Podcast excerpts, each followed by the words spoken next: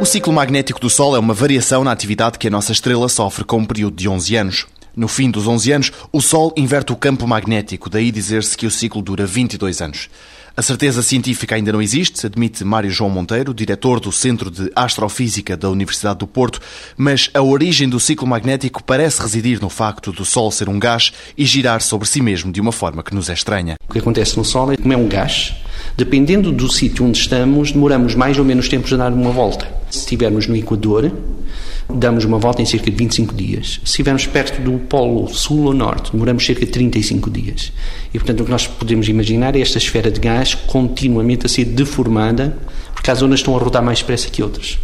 E claramente, nós hoje temos quase a certeza disso, essa é a origem do ciclo magnético do Sol.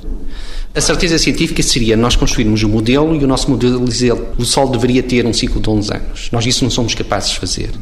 E a razão por que não somos capazes de fazer é que o modelo pressupõe que nós somos capazes de, num computador, reproduzir o Sol. E isso ainda não somos. Este é o motivo que nós dizemos que a solução ainda não está resolvida. Nós, de facto, não temos um modelo que nos diga são estas as hipóteses, o resultado são um ciclo de 11 anos. Nós conseguimos pôr uns parâmetros por meio, pomos o computador a trabalhar e aquilo que nos sai é aos 11 anos. Portanto, mas isso não é um modelo, isso é uma reprodução da observação. E, portanto, um grande esforço que hoje aparece é precisamente a tentar, de algum modo, prever a atividade do Sol. E o motivo é simples, é que a atividade do Sol reflete-se no clima terrestre.